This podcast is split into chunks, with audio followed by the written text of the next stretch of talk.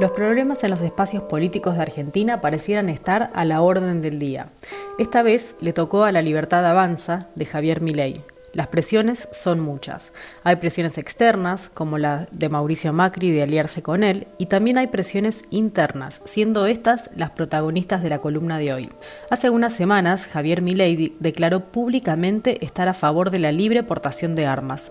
El contexto que eligió para hacerlo no fue el mejor, ya que hacía unos días Salvador Ramos, un joven de la localidad de Uvalde, en Texas, Estados Unidos, decidió disparar masivamente nada más y nada menos que en una escuela la primaria.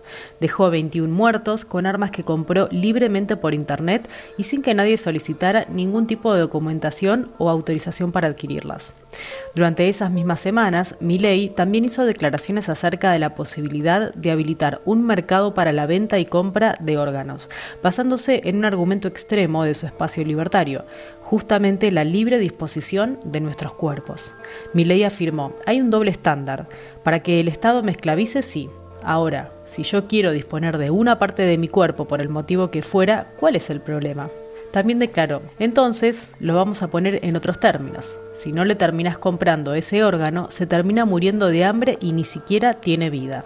Estas declaraciones le valieron fuertes críticas, en especial de organismos como el INCUCAI o la Sociedad Argentina de Terapia Intensiva. Estas instituciones hablaron de que está expresamente prohibido por la legislación la venta de órganos y que la donación se basa en una decisión solidaria, por lo que no puede existir ninguna contraprestación a cambio. A fin de cuentas, las declaraciones mencionadas impactaron negativamente en la imagen de Milei y las distintas encuestas publicadas registraron pérdidas significativas.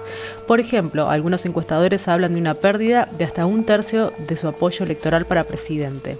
Pero las idas y vueltas no terminan ahí. El 10 de junio, Javier Milei organizó un acto en la localidad de Herli, municipio de Amellaneda. El lugar elegido fue el Club El Porvenir y con una capacidad para recibir a 12.000 personas asistieron entre 1.000 y 1.500 personas, y desde ahí se desataron los problemas. La falta de convocatoria al acto deja al desnudo una de las principales falencias de Javier Milei, el armado político.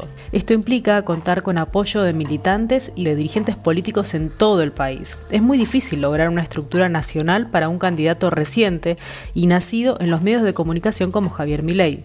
Esa estructura es fundamental no solo para mostrar fuerza, para armar equipos técnicos para pensar las políticas públicas, sino también para organizar actos y ni hablar para fiscalizar y cuidar las boletas del espacio el día de la elección. De esta forma, ley deja entrever que por ahora ley no es más que solo ley.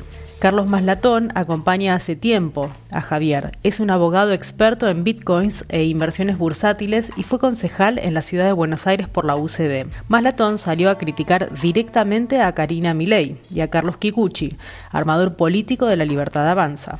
Maslatón culpó a ellos por el fracaso de la convocatoria en Herley. El problema de trasfondo es que Maslatón no comulga con la forma en que la dupla conduce el espacio, en especial Karina, la hermana de Javier.